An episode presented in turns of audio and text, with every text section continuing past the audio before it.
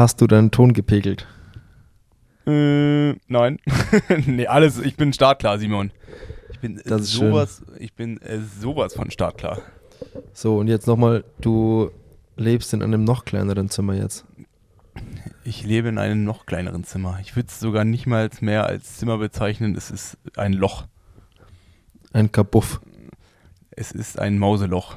Ähm, das Zimmer ist so klein, dass man auf einer Erhöhung schläft, damit man unterm Bett noch einen Stauraum hat. Und wo steht dein Fahrrad? Also wir haben hier so einen extra Radraum. Also das ganze Equipment kann man, muss man oder darf man sogar noch nicht mal mit aufs Zimmer nehmen. Da gibt es hier quasi wie extra so einen Radraum und selbst sein Schwimmzeug kann man in der Schwimmhalle lassen. Sprich, ich habe halt nur alles andere, was man so als Triathlet dabei hat. Also meine ganzen, meine ganzen Black Rolls, äh, Massageguns und sowas halt. Was rumliegt und du nie benutzt. Genau. Wenn du mich fragst, was man in meinem Zimmer machen kann, also man kann im Bett liegen und man kann ähm, in, also ich habe eine Kombi-Dusche-Toilette. das heißt, es ist eine Nasszeile.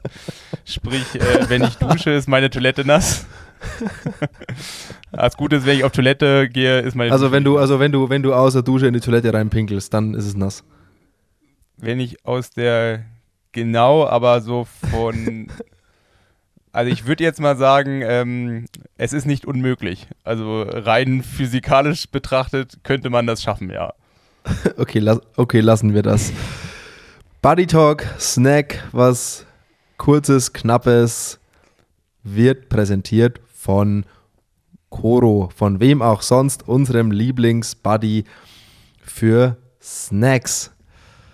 Ich habe mir heute beim Frühstück tatsächlich gedacht, was wäre mein Leben ohne Koro? Es wäre unvorstellbar. Koro ist so ein großer Bestandteil meines tagtäglichen Alltags, dass es nicht mehr wegzudenken ist.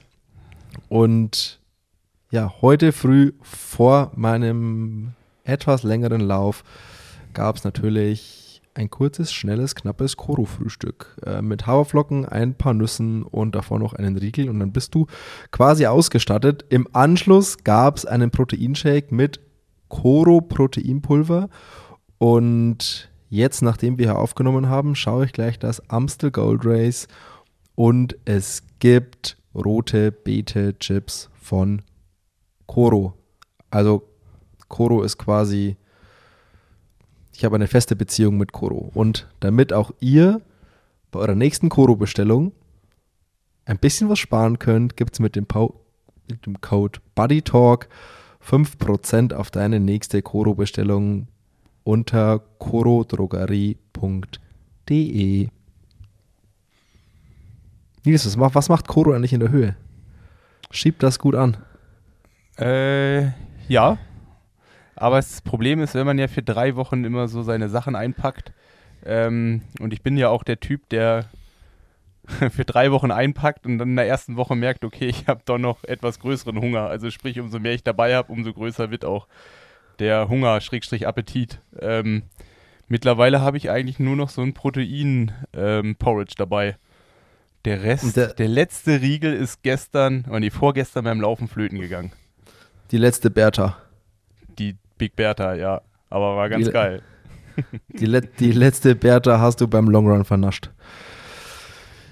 Nils, äh, trotz Snack, trotzdem kurzes aktuelles, ähm, ganz kurzes Lageupdate. Wie geht's dir? Was geht ab? Was macht Forumö außer ein Umzug in dein kleines Zimmer? Ähm, bist du noch on track? Ist alles gut? Ja, aber ähm, der ein oder andere wird es kennen. Drei Wochen Trainingslager ist dann komplett was anderes wie zwei Wochen. Und heute, also ich befinde mich quasi am ersten Tag von Woche drei. Das ist genau der Tag, wo man, glaube ich, vom Anstrengungsgrad und vom ähm, Ermüdungsempfinden äh, maximal äh, ausgelastet ist. Also sprich, heute hatte ich zum ersten Mal, äh, ja, ich will nicht sagen einen Hänger, aber ähm, ja, heute ist Ruhetag ähm, und den Ruhetag, den werde ich voll auskosten und beim Schwimmen habe ich mich maximal regeneriert. Aber wie macht sich so ein Hänger dann bemerkbar bei dir? Oh, es ist, ähm, ich ja, so ein bisschen Motivationsloch. Oder ich meine, wir hatten jetzt wieder drei harte Tage. Ähm, ich bin gestern nochmal vier Stunden Rad gefahren und auch eine Stunde 50 gelaufen. Ähm, und ich glaube, in Summe von den letzten drei Tagen waren es auch knapp 15 Stunden. Ähm, ja, und dann merke ich halt auch die ganzen Belastungen, die davor kamen, dass der Körper einfach ähm, ja, muskulär einfach ein bisschen müde ist. Und das merkt man dann, wenn man morgens aufsteht. Und das geht natürlich so ein bisschen aufs Gemüt und dann darf man sich auch mal ähm, an so einem Tag ein bisschen mehr hängen lassen und äh, vielleicht dann ja ein bisschen mehr regenerative Maßnahmen machen, um dann halt nochmal die letzten Tage so richtig durchzustarten. Und ähm, ja, so ein bisschen lustlos. Ja, lustlos ist mal das falsche Wort, man bewegt sich ja trotzdem. Aber ähm, ja, im Vergleich zu den anderen Tagen trifft es auf jeden Fall zu. Ist das in der Höhe jetzt nochmal anders als bei drei Wochen Trainingslager Sea-Level? Mm, oh, weiß ich nicht. Es kommt natürlich immer darauf an, wie, wie sehr du dich beansprucht hast oder wie viel du von deinen Körnern schon losgeworden bist. Und natürlich auch, inwieweit, ähm, äh, also was danach dann ansteht. Also wenn man sich jetzt so, wie es Fred ja auch hat, dann auch weiß, okay, ich muss dann irgendwann noch einen Wettkampf bestreiten, dann bist du natürlich im Kopf komplett anders eingestellt. Aber ich finde, so groß ist der Unterschied nicht. Also so ein drei Wochen Camp ist dann doch immer viel. Und es ist halt genau der Punkt, über zwei Wochen lässt sich es dann ganz gut retten. Also das schafft man eigentlich jeden Tag immer ganz gut hinzubekommen. Bei drei Wochen sind es dann halt nochmal fünf Trainingstage mehr. Ähm, und das ist, glaube ich, dann egal, ob man ähm, in der Höhe ist oder unten ist. Man sehnt sich ja dann doch einfach nach, nach, nach zu Hause und ähm, ja, nach seinem gewohnten Umfeld. Und ja, ich will nicht sagen Heimweh, aber ähm, so in die Richtung geht es halt dann schon. Man ist halt irgendwo, wo man zum Training ist und es ist ja bekanntlich keine Wohlfühloase. Also, du hast wenn ich jetzt ganz böse ausdrücken würde, du hast quasi keine gute Zeit, du machst einfach deinen Dienst nach Vorschrift da und sehnst dich einfach wieder nach deinem heimischen Umfeld. Es hört sich jetzt härter an, wie es dann ist. Also es macht ja schon hier auch Spaß. Ähm, klar ist natürlich, wenn die Gruppe aus zwei Leuten besteht, beziehungsweise seit zwei Tagen ist ja von äh, Fred noch die Freundin äh, mit dazugestoßen, ähm, ist natürlich auch irgendwann jede Geschichte auserzählt. Ähm, ja, ich meine, es macht schon hier Spaß. Ähm, es macht unglaublich viel Spaß, hier in den Bergen zu fahren. Ähm, aber klar, ja, es ist jetzt nicht der Ort, wo ich leben oder wohnen oder dauerhaft leben und wohnen wollen würde. Und es ist dann halt auch, ich lebe hier halt jetzt gerade auf sechs Quadratmetern ähm, und du hast halt alles Rudimentäre dabei. Das ist, das ist okay für einen, Zeit, für einen gewissen Zeitraum, aber ähm, ja, schlussendlich, ähm, schlussendlich ist man dann ja dann doch froh, wenn man alles geschafft hat und wieder nach Hause darf. Oder kann oder muss. Aber lange Rede, kurzer Sinn, du bist on track, du wirst die drei Wochen äh, hoffentlich auch noch gesund überleben und das ist doch das Aller, Allerwichtigste, dass das Ganze am Ende des Tages seinen Zweck erfüllt. Ja, also ich bin jetzt, also du hast mich heute halt natürlich auch an dem schlechtesten Tag erwischt. Ich bin gerade ein bisschen pessimistisch. Morgen, morgen geht die Sonne ja auch wieder auf ähm, und dann ist auch alles wieder gut. Ähm, genau, also es ist jetzt, äh, es hört sich so schlimm an. So schlimm ist es dann doch nicht. Du hast letzte Woche gesagt, in Woche, die Woche drei geht über die Erfahrung. ja. Jetzt musst, mal, jetzt, jetzt, musst du, jetzt musst du mal zeigen, was die Erfahrung kann. Und du musst also ja, also die, die Gesamtwertung ist ja immer noch ausstehend. Genau. Da haben wir, ähm, haben wir da, da haben wir übrigens, äh, haben wir da eigentlich mittlerweile ein, eine Formel, nach dem, nach der die Gesamtrechnung, Gesamtwertung berechnet wird. Haben wir da was? Gab es jetzt verschiedene Theorien? Ich, ja, ähm, es wird wahrscheinlich auch immer bei der Theorie bleiben, weil Fred und ich, wir machen es seit ein paar Tagen so, dass wir uns ähm, bevor es dann hart wird, gegenseitig aus dem Weg gehen. Also ich bin gestern ja, äh, wir waren hier unten am See. Ähm, ich bin dreimal rumgelaufen, Fred zweimal und es hatte so ungefähr 8,5 Kilometer eine Runde.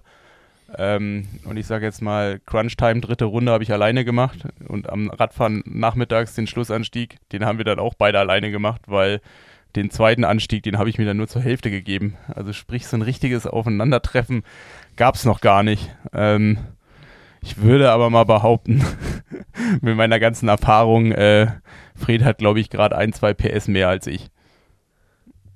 Inwiefern? Ähm, also ich meine, man merkt ja dann, wie fit man ist und wie fit der andere ist und Fred muss ja brutal fit in, was haben wir jetzt, zwei Wochen, drei Wochen? Drei Wochen, glaube ich. In drei Wochen sein und ich muss halt brutal fit in zehn Wochen sein. Ähm, Aber ist er, ist er, ist er denn fit, der Funk? Äh, also ich, also gefühlt, also er macht einen sehr soliden Eindruck.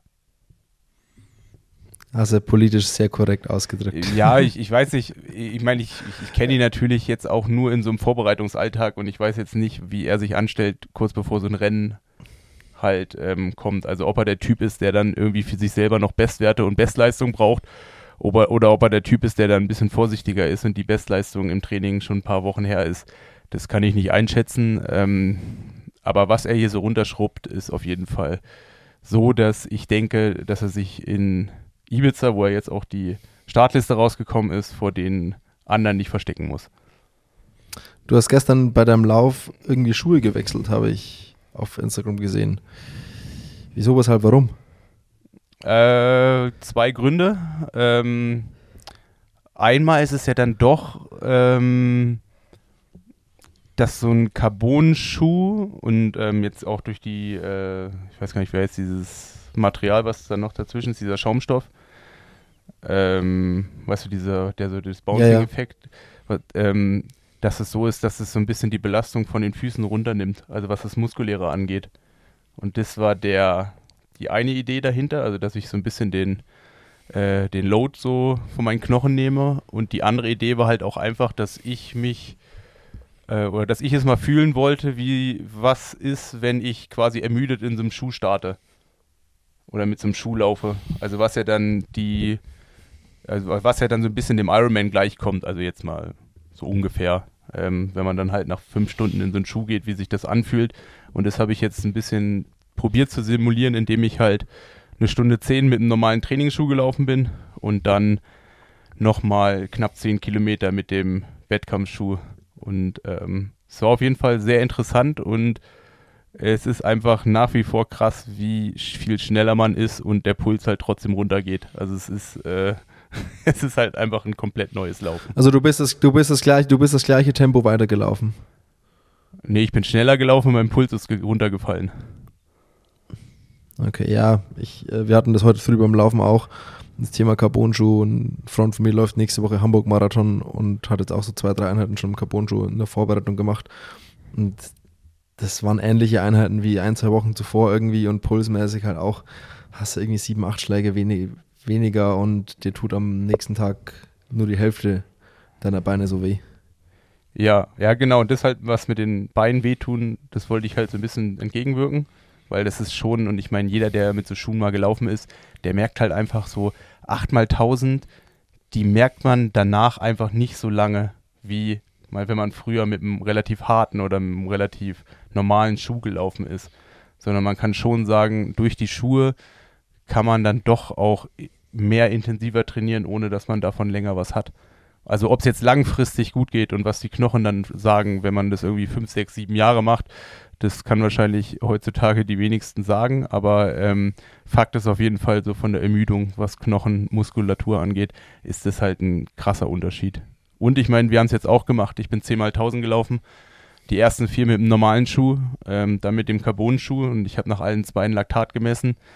Mein Laktat ist mit den Carbon-Schuhen deutlich niedriger gewesen und ich bin ungefähr 10 Sekunden schneller gelaufen. Und, Boah, das ist ähm, krass. Wirklich? Ja, ja, also ich glaube, ja, so Laktat war ungefähr so eins drunter und ich bin fast zehn Sekunden schneller gelaufen. Boah, es ist so krass. Ja. Es ist so abgefahren. Nies, bevor wir uns hier um Kopf und Kragen um nichts äh, reden, ich habe natürlich für den Snack ein paar Sachen vorbereitet für dich. Und zuallererst, ich habe mich bei für die Anno dazumals Kategorie auf die Suche nach einem interessanten Rennen gemacht, bin fündig geworden und auf dem Weg dahin, das vorzubereiten, was ich eigentlich wollte, habe ich ein Interview von dir über dieses Rennen angeguckt. Und da hat sich eine Frage aufgetan, bei der ich jetzt hängen geblieben bin und bei der bleibt es jetzt auch. Ich war ratlos. Und zwar, du wirst die Hände über dem Kopf zusammenschlagen, Ironman 70.3 UK 2018. Kann ich mich nicht dran erinnern. Komm, hier, erzähl mal du ganz kurz, was da passiert ist und dann stelle ich dir meine Frage, wo ich einfach nur, ich muss dreimal hinhören, weil ich dachte, ey, Junge, was machst du? Also Niklas war ja mit dabei. Ähm, ich glaube, es hat fünf Tage durchgeregnet und das Zimmer war original genauso groß wie die Zimmer hier in Forumö. Und das, das wäre jetzt die Geschichte, die Niklas dazu sagen würde. Und auch, dass äh, die Stimmung von Tag zu Tag schlechter wurde. Und wie gesagt, das Rennen, äh, ja, da ist alles schiefgelaufen, was, glaube ich, schieflaufen kann. Ja, kann man so sagen. Und du hast das Rennen auf jeden Fall nicht ins Ziel gebracht. Du bist nicht mal in Laufschuhe gekommen. Ähm, Ja, am, am Ende des Tages hat dir ein Platten den Strich durch die Rechnung gemacht. Was aber wahrscheinlich noch das kleinste Übel an der ganzen Sache war und vielleicht auch ganz gut, dass das passiert ist, weil wer weiß, was an dem Tag noch alles passiert wäre. Äh, du hast dich ja in Führung liegend verfahren. ja, das war das Erste. Wie, erstens, wie kam es dazu? Es war so ein Kreisverkehr und ich bin an der falschen Seite. Also es war halt Platzregen. Wir hatten ja irgendwie drei Grad und äh, Schwimmen wurde, also das Wärmste am Tag war das Schwimmen und es wurde gekürzt. Ähm, ich als erstes aus dem Wasser, hab gedacht, okay, ich mache das heute von vorne, hat auch alles gut geklappt und nach 10 Kilometer Kreisverkehr, äh, die Sicht war so schlecht wegen dem ganzen Regen, dass ich das Führungsfahrzeug nicht gesehen habe. Und irgendwann war ich dann in so einem Verkehrsstau drin, wo ich gemerkt habe, okay, die halten hier den Verkehr aus und dann wieder zurück und dann ja, habe ich bestimmt eine Minute verloren und dann war ich nicht mehr vor der Gruppe, sondern hinter der Gruppe. Ja, okay, dann hast du es wieder zugefahren. Das lasse ich ja alles noch als Ausrede gelten, da mit Regen und Führungsfahrzeug nicht gesehen und alles gut. So, dann wird im Frommholt kalt. Ja, weise wie er ist, packt er sich eine Weste mit ein für den Fall der Fälle. Im Fahren anziehen hat irgendwie nicht geklappt, weil Fingerkalt und alles drum und dran. So, Frommold bleibt stehen, zieht sich die Weste an. hat nicht funktioniert. Weitergefahren. In, die, in der nächsten Verpflegungsstelle habe ich mir von einem Helfer die Weste zumachen lassen. Also das zum Thema Kälte. Ja, ja aber ich, meine, meine, jetzt sind wir sind bei meiner Frage. Du bleibst stehen, ziehst die Weste an, machst sie nicht zu, fährst weiter, um dann nochmal stehen zu bleiben, um sie zuma- zuzumachen. Junge, wenn du eine Weste anziehst, mach sie doch zu. Jetzt, es hatte eher damit zu tun, dass meine Hände so kalt waren, dass ich die nicht selber zubekommen habe. Also du, Also wirst auch einen Reiß, du wirst auch einen Reißverschluss zumachen können. Bist du mal bei drei Grad in so einem Einteiler Rad gefahren? Also es war das, ich muss sagen, von den Bedingungen war das mit das brutalste Rennen, was ich bisher hatte. Also ich glaube, die Auswahlquote war ja auch, keine Ahnung, bei den Männern natürlich deutlich höher wie bei den Frauen, weil die sind dann doch irgendwie, wie man ja bekanntlich weiß, härter. Ähm, aber und ich meine, jetzt zum weiteren Rennverlauf, also wie gesagt, ich war ja dann irgendwann weit hinter den allen. Ähm, dann wurde mir die Jacke zugemacht und dann habe ich nämlich auf einmal wieder geführt, weil zwei vor mir wegen Unterkühlung ausgestiegen sind und ein anderer einen Platten hatte. Und dann war ich auf einmal wieder Erster. Keine Ahnung, fünf Kilometer und dann hatte ich den Platten. Ja, aber ich hatte auf jeden Fall die Frage, also ich, ich habe das angeguckt und war so, ey, dann zieh deine Weste an, macht sie nicht zu. Ob, also, das habe ich nicht verstanden. Aber das Hab war ja nicht möglich. ha- Habe ich ja jetzt erklärt. Also aber es war das nicht möglich, die zuzu... Also, ich bist, du kann mir schon nicht mal, vorstellen. bist du schon mal so lange Rad gefahren, dass du deine Finger so kalt waren, dass du deine Haustür nicht mehr aufbekommen hast? Nee. Weil ich ziehe ja Handschuhe an. Wenn es regnet? Ich glaube, da hast du was verpasst, Simon. Also bei drei Grad und Regen gehe ich halt auch nicht Radfahren. Ne? Da fahre ich dann, dann doch lieber Rolle. Ja, aber so ein, äh, so eine, so ein Smart Trainer gibt es halt auch erst seit fünf Jahren. Und ich mache den ganzen Spaß ja schon seit 15 Jahren. Früher hast du das, noch- hast du das einfach gemacht. Bist du früher Regen. wirklich bei, bist du früher bei drei Grad und Regen raus? Ja, also ich muss selber schmunzeln, aber ja, habe ich gemacht. Und ich habe in meinem Leben auch des Öfteren schon die Tür nicht mehr aufbekommen, weil meine Hände so kalt waren und ich den Schlüssel nicht mehr umdrehen konnte. Was war dein, Kält, was war dein kältestes Trainingserlebnis? Also richtig brutal war es mal in Rimini, da hat so geschneit und allen drum und dran. Was? Und da war es dann halt auch so richtig, ich meine, zu Hause kannst du dann ja klingeln oder Nachbarn fragen, aber wenn du dann irgendwie noch in so ein Rad rauben musst mit so einem kleinen Vorhängeschloss, ähm, das ist dann blöd. Ja, und da war es, keine Ahnung, ich könnte jetzt nicht mehr sagen, wie kalt es ist. Es ist ja dann auch mal Temperaturen, ist ja immer so das eine. Ähm, ich meine, hier hat sie ja auch die ganze Zeit gut und gerne mal ein Grad oder zwei Grad, aber es fühlt sich durch die trockene Luft einfach nicht so kalt an, wie sich das äh, bei uns in Deutschland anfühlen würde. Ähm, es ist ja dann meistens eher das Problem, wenn es dann noch regnet oder schneit oder sowas halt, oder so Graupelschauer, weißt du, wenn so die Kälte in dir drin steckt und nicht mehr rausgeht. Aber da wird ja heute jeder Trainer oder jede Trainerin den Kopf, die Hände über dem Kopf zusammenschlagen, bei dem Wetter rauszugehen und Radfahren, weil man wird ja krank. Es wird ja heute gar nicht mehr, das wird ja heute gar nicht mehr erlaubt. Ja, Lauso, Lauso, La, äh, Lauso würde dich anrufen und dich für wahnsinnig erklären, was du denn tust. Ja, aber ich würde auch mal behaupten, bis ich vor fünf Jahren Smart Trainer habe, seit fünf Jahren habe ich ungefähr einen Smart Trainer. Vorher war ich in meinem Leben vielleicht fünfmal auf der Rolle. Und da gab es dann nicht, nicht trainieren gab es halt nicht. Dann bist du halt Mountainbike gefahren oder was auch immer. Aber du bist schon bei Regen, bei jedem Regen irgendwie und schlechtem Wetter bist du halt rausgegangen. Da hast du dir nicht die Sinnfrage gestellt, das hast du dann irgendwie einfach gemacht. Also es ist schon, ich meine, ich will jetzt nicht sagen, dass es gut ist und macht das alles so, aber Das klingt so, Ähm, das, Nils, das klingt so, das klingt so heldenhaft heroisch. So, Nee, es wenn ist- ihr es da ist- früher. Ist es, ist es überhaupt nicht, weil teilweise ist es dann halt auch einfach absoluter Quatsch gewesen, weil dann hast du einfach geguckt, dass du deine zwei Stunden auf dem Mountainbike voll machst, aber ähm, bist halt so vor dir hingegondelt, weil es halt einfach so kalt war.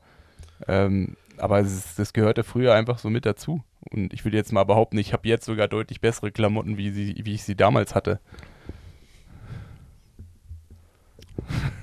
Würde, würdest du dem ein oder anderen Nachwuchsathleten, Nachwuchsathletin äh, empfehlen, das trotzdem mal zu machen, weil so nach dem Motto geschadet hat es nicht? Boah. pff. Mm. Ja, geschadet hat sicherlich nicht. Ähm, ich denke, man braucht so eine gute Mischung.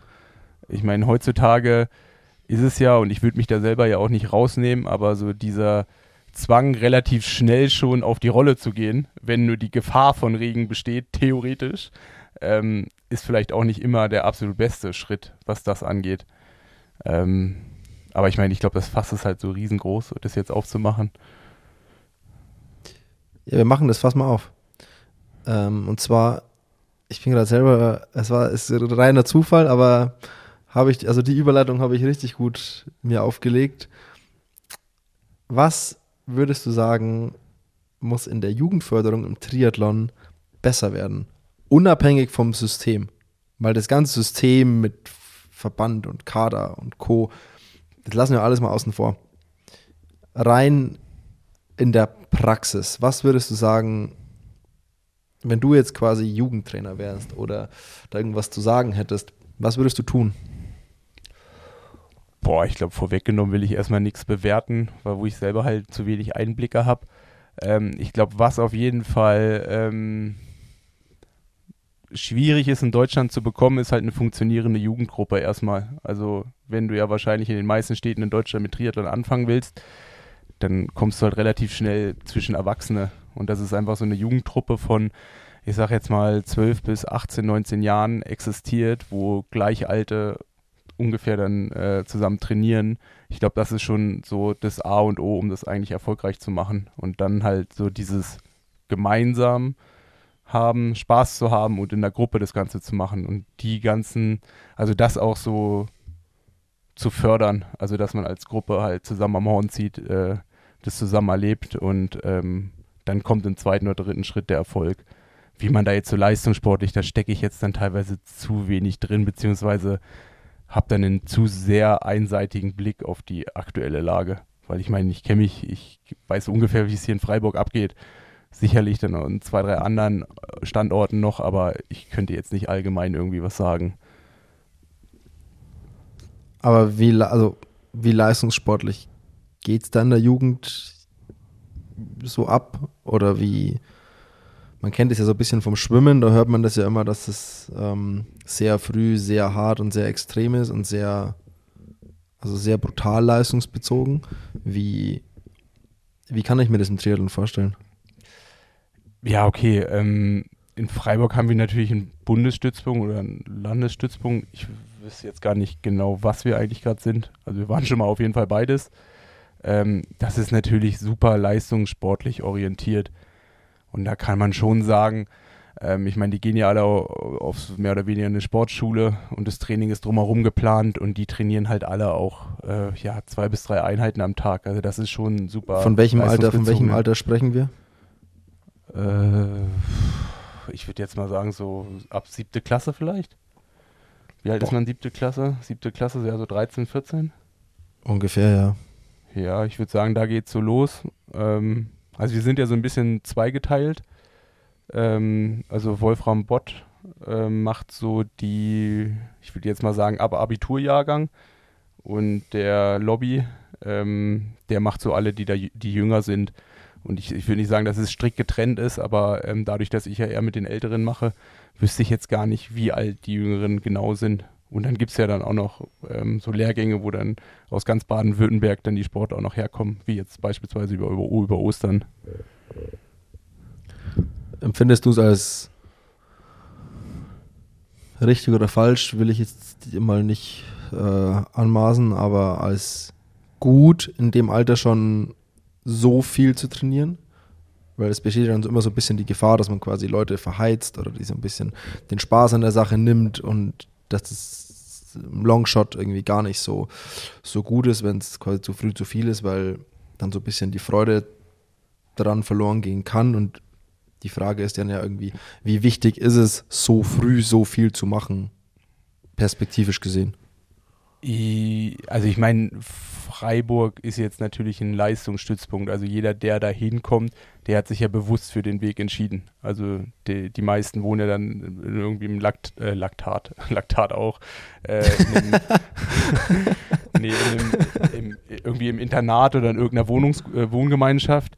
Also sprich, die, die haben sich ja bewusst dafür entschieden, hier an den Standort oder an den Standort Freiburg zu kommen, um halt Leistungssport ähm, zu absolvieren. Und da finde ich, und ich meine, es ist halt auch einfach so, wenn du international eine Rolle spielen willst, dann musst du natürlich auch schon relativ viel, früh viel trainieren. Und da finde ich das halt überhaupt nicht verwerflich. Ähm, und ich denke, ja, es ist dann halt so eine bewusste Entscheidung, die man halt treffen muss. Also in den wenigsten Fällen ist es ja so, dass, ähm, dass, dass welche, die das nicht machen wollen, und ich meine, im Triathlon äh, sind wir ja mal ehrlich, im Grunde gibt es auch bei den Jüngeren eher immer, dass die mehr, also, also die wollen eher mehr machen wie weniger machen, also die musst du eher bremsen. Ähm, klar ist es dann eine Frage, wie lange macht man das und wie lange schafft man das und wie lange passt es irgendwie in den persönlichen Lebensstil. Ähm, aber ich denke halt schon, wenn man Leistungssport machen will, dann muss man es auch hundertprozentig machen und dann muss man eigentlich auch vielleicht nicht so siebte, achte Klasse, aber vielleicht so ab der zehnten, elften Klasse muss man das schon, ja, mehr oder weniger, ja, als, ich will nicht sagen Beruf, aber so als sehr ausgedehntes Hobby betreiben. Also sprich Schule, Training und viel mehr kann man nebenbei nicht machen. Und für wen das, nicht, für wen das nichts ist, der entscheidet sich ja dann schon recht schnell, wenn die Schule vorbei ist, dann auch einen anderen Weg einzuschlagen, beziehungsweise auch bewusst weniger zu trainieren und dann vielleicht ähm, ja, in irgendeiner unterklassigen Liga zu starten. Siehst du es so ein bisschen so, wie, boah, ich weiß gar nicht, mit wem ich das irgendwie letztens hatte. Irgendwo, irgendwo hatten wir es davon, dass die, dass die Norweger einfach viel mehr halt so, so Talente wie jetzt Blumenfeld und Co. oder auch im, im Biathlon mit so Leute wie Björn Dahlen, dass die einfach immer wieder so, so Wundermenschen des Ausdauersports herausbringen und ich habe mir das dann halt irgendwo so ein bisschen so erklärt, dass da halt viel mehr Jugendliche, viel mehr Kinder ganz früh im Ausdauersport sind und die dadurch natürlich aus einer viel größeren Masse irgendwie Talente raussuchen können. In Deutschland rennt ja jeder erstmal irgendwie zum Fußball und wenige Leute zum Ausdauersport und wir dadurch quasi einfach eine, in Anführungszeichen, kleinere Auswahl haben. Und versuchen wir dann aus der Auswahl, aus der kleinen, irgendwie krampfhaft irgendwie dann mit aller Gewalt die Leute rauszubringen. Und die Norweger haben halt einfach mehr die Möglichkeit, einfach aus dem Vollen zu schöpfen, weil sie viel mehr Auswahl haben. Oder ich versuche, ich krieg's gerade nicht richtig in Worte verpackt, aber du glaubst, ich du glaubst, ich glaube, du weißt, was ich meine. Ne? Ich, ich weiß, ich glaube, es sind schon total unterschiedliche Systeme. Ähm, ich bewege mich da jetzt auch auf glatten Eis, aber ich glaube, gerade so in Norwegen ist die sportliche Ausbildung viel breiter gefächert. Also das, bis du dich spezialisierst, wurdest du schon relativ breit ausgebildet. Also ich weiß nicht, ob über Schulsport oder insgesamt über einen Verein, dass so diese Spezialisierung erst relativ spät kommt und du dich auch nicht gezielt für irgendwas entscheiden musst am Anfang. Ähm, ja, aber es ist, ich glaube, es ist total schwierig, irgendwie so ein gut oder schlecht zu sehen, weil ähm, es, hat, es ist dann wahrscheinlich auch wieder ein gesellschaftliches Thema. Also so, wie wird das gefördert, was man so macht. Ähm, und das ist, denke ich, gerade so in so Ländern wie, wie Norwegen ist es dann nochmal komplett anders. anders gesellschaftlich ähm, irgendwie verankert. Und ich meine, das hast du ja auch irgendwie, ich meine, das sieht man hier jetzt auch gerade in Frankreich. Hier gibt es an jedem Pass irgendwie eine Straße. Ähm, es sind überall Schilder mit Radfahrern drauf, wie lang der Anstieg ist, wie viel Prozente das noch hat. Oder auch ähm, hier Katalonien-Rundfahrt in Girona wo das Leben, als, die, als das Peloton da durchgeheizt äh, ist, einfach mal so für fünf Minuten stillgestanden hat. Und das sind ja alles so Sachen, da ist Sport halt ganz anders oder es hat ein ganz anderes äh, Ansehen, wie es vielleicht bei uns ist. Und ich glaube, das hat einfach so einen so Grund. Und ähm, ja, wie man diese ganze Ausbildung und so dann, äh, ja, ich glaube, da kann alles zum, zum, zum Erfolg führen. Ich glaube, das, was äh, auf jeden Fall viele Leute länger beim Leistungssport hält, ist das halt wenn es halt einfach irgendwie mehr Anerkennung gewinnt und mehr in der Gesellschaft verankert ist. Und ich glaube, das ist so fast das größte Problem, was wir in Deutschland haben. Dass du halt immer noch ja, ein bisschen crazy bist, wenn du Leistungssportler bist. Kann man davon leben? Als Fußballer ja. ja, nee, aber das ist halt einfach auch so nur direkt so die erste Frage, was man vermutlich so gestellt bekommt, wenn man irgendwas leistungssportlich betreibt, außerhalb von Fußball, Handball und Eishockey. Ich glaube, danach hat man eher schon weniger Ansehen als Leistungssportler. Und da finde ich halt, das finde ich halt abgefahren geil in den USA, ne? Da, egal, egal welchen Sport du da machst, du wenn halt Leistungssportler bist, dann bist du halt richtig jemand. Das ist abs, das ist so abgefahren ja, es ist, es ist auch schon hier crazy. Ähm, hier sind ja dann doch auch ein paar, Nation, äh, ein paar äh, Nationalteams da. Ähm, und jetzt sind hier die, ich glaube, es ist ein, eine lokale Truppe aus Voromö, aber es müsste auch irgendwie sowas wie ein Bundesstützpunkt sein. Die sind so zehn, zehn Sportler. Ich glaube, die beste ist auch äh, so EM, WM auf dem Podest gewesen, 50 Schmetterling. Ähm, und da sind halt einfach irgendwie vier Betreuer mit am Rand. Und es wirkt so viel spezieller und so viel professioneller wie das, was ich irgendwie in Deutschland bisher erlebt habe. Die stellen so ihren Shake alle auf den Tisch, dann kommt eine rum, die macht denen ihr Proteinpulver rein oder ihr, ihr, ihr ihre Carbs. Ähm, die andere zwei bauen irgendwie auf mit Technikanalyse. Es gibt viel mehr so, so kleinere Gruppen, also wo es einfach noch spezieller und es ist eine komplett andere Aufmache die hier so vonstatten, äh, also vonstatten geht, wie das, was ich bisher so erlebt habe. Und du siehst halt direkt so, okay, ähm, das ist vielleicht auch ein Grund. Ich meine, Schwimmen kenne ich mich jetzt nicht gut genug aus, aber ich weiß auf jeden Fall, dass die Franzosen irgendwie erfolgreicher sind wie die Deutschen. Ähm, und in Deutschland habe ich das zum Beispiel in der Form noch nicht gesehen. Obwohl ich halt auch schon an Bundesstützpunkten so halb mal so zur gleichen Zeit trainiert habe. Und wir sprechen hier halt von Foromö, ne? Also da wird sicherlich noch größere Stützpunkte geben. Ja, du, ich war nie in so einem Leistungssport. Zirkus wegen, ich kann das, kann jetzt schlecht mitreden. Ähm, aber was man ja sonst so medial und oft irgendwie mitbekommt, es sind einfach viele Nationen da, haben die erstens mehr Möglichkeiten, was sicherlich auch einfach an Geldern und an finanziellen Mitteln liegt, was ja auch wieder an die gesellschaftliche Anerkennung gekoppelt ist. Also am Ende des Tages, glaube ich, müssen wir in Deutschland einfach versuchen, dass, dass man sich auf den Weg begibt, dass Leistungssport einfach aner mehr anerkannt wird. Dass da einfach, dass der Leistungssport mehr Aufmerksamkeit bekommt, dass da mehr Anerkennung dafür da ist und dass dadurch auch einfach mehr Gelder freigesetzt werden. Weil was ich dann manchmal an Geschichten höre, ähm, dass dann von, von Verbänden äh, Trainingslager gebucht werden zu anderen Zeitpunkten, als der Athlet sich das wünscht, nur weil es günstiger ist. und der Athlet aber da gar nicht kann, weil er da mit der Uni irgendwie noch was zu tun hat, aber der Verband des Trainingslager halt dann da nur bucht, was halt da günstiger ist. Das sind halt so kleine grundlegende Sachen, wo man halt irgendwie merkt, wie gedacht wird. Ja, als Athlet soll man sich ja nicht beschweren, da soll man Medaillen holen. ja, und dann am Ende des Tages ist die, dann am Ende des Tages äh, wird ganz laut geschrien, wenn es äh, wenig Medaillen hagelt. Also ja. ja. Nils, ich glaube. Whatever. Whatever. Wir, what? wir machen hier ein Fass auf. genau, das Fass lassen wir mal zu. Da könnten wir vielleicht mal jemandem drüber sprechen, der, der darüber sprechen möchte, darf und äh, keine allglatt gebügelte Meinung dazu hat. Aber Simon, und um die Geschichte mit 73 UK fertig zu machen. Hm? Also, ähm, die beste Geschichte kommt nämlich noch. Als ich nämlich den Platten hatte, stand ich in so einer Kurve mit jeder Menge anderen Engländern, die da eine riesen Party gemacht haben. Mir wurde Kekse, Tee angereicht.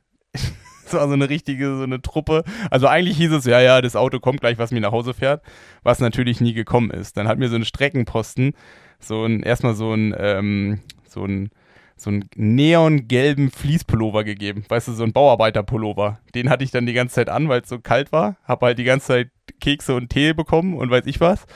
Und da haben halt auch in der Kurve immer Leute oder häufiger mal Leute angehalten, die im Rennen waren, um da halt auch Kekse zu essen, äh, Tee zu trinken und halt, oder halt einfach nur zu quatschen, weil sie da halt jemanden konnten. Und mit denen äh, in dieser Kurve habe ich irgendwie quasi, am Anfang waren wir vielleicht drei, am Ende waren wir da bestimmt 30 Leute. Und da habe ich dann irgendwie eine Stunde verbracht, bis ich mal einen gefragt habe, der da auch angehalten hat, ob ich mir mal sein äh, Spare-Kit leihen kann. Weil meins habe ich ja irgendwie schon ver verschossen. Also deswegen, ich habe ja probiert zu fliegen, das hat nicht geklappt. Und ähm, habe dann quasi mit dem äh, Spare-Kit von irgendjemandem, der da angehalten hat, mein, äh, mein, mein Reifen gepflegt und bin dann quasi mit dieser neongelben Warnweste nach Hause. Und äh, ich glaube, Bocky, der hat schon irgendwie überall nach mir gesucht und hatte keine Ahnung, was mit mir ist, wo ich bin. Und ähm, ja, so rund haben wir dann das Wochenende ausklingen lassen. Ja, ist einfach noch schöne, schön Tee- und Kekstop und dann bist du schön nach Hause geradelt, Nies. Ja, es war auch eigentlich nur noch eine Abfahrt. Also ich habe das Rennen mit irgendwie drei, vier Minuten Vorsprung angeführt und ich musste eigentlich nur noch eine Abfahrt runterfahren und dann halt einen Halbmarathon laufen. Eigentlich habe ich das Rennen ja gewonnen. Quasi. Auf dem Papier hättest du, auf dem Papier warst du der stärkste Mann am Tag. Genau. Aber bitte fragt Niklas nicht danach. Nils, wir machen einen Punkt. Wir machen einen Punkt. ich wünsche dir eine schöne letzte Woche in Font-Romeu und komm heile wieder nach Hause. Ja, und weißt du, auf was ich mich am meisten freue? Nächstes Mal können hm. wir dann endlich mal wieder über Rennen sprechen. Ironman Texas, können oder? Ist nächste Woche. Huh, da, da fragst du mich was. Und Simon, um vielleicht, um vielleicht noch Werbe in eigener Sache zu machen, wir sind ja jetzt auch bei Instagram. Wir sind auch bei Instagram und endlich sind wir auch handlungsfähig bei Instagram. Instagram hat uns irgendwie einen Strich durch die Rechnung gemacht und uns für keine Ahnung was erklärt. Wir konnten nichts tun die ersten fünf Tage in unserem Account. Also bodytalk.podcast gibt es jetzt auch immer Action auf Instagram. Und wenn euch das Ganze hier irgendwie halbwegs zusagt, ähm, folgt auch mal auf Spotify, gebt mal 1, 2, 3, 4, 5 Sterne ab oder bei Apple oder wo immer auch ihr das hört. Damit helft ihr uns tatsächlich sehr. Aber Simon, das ist vielleicht auch noch eine Frage, die werden wir auch irgendwann hoffentlich klären. Instagram hat uns ja vorgeworfen, dass wir, äh, dass wir Follower eingekauft haben. Ja, voll das, wir hatten ja, wir, wir hatten, wir hatten drei Follower. Und ich glaube, Fred habe ich ja dann noch überzeugt, äh, dass er uns auch noch folgen soll. Dann hatten wir irgendwie vier. Und dann waren wir handlungsfähig, weil die uns vorgeworfen haben, wir würden irgendwie schummeln. ja, was auch immer. Ich habe die Welt auf den Kopf gestellt und ich habe es einfach nicht zum Laufen gebracht. Aber jetzt geht's und darüber freue ich mich. Nils, tschüssi. Jetzt machen wir einen Punkt. Jo, bis dann. Ciao.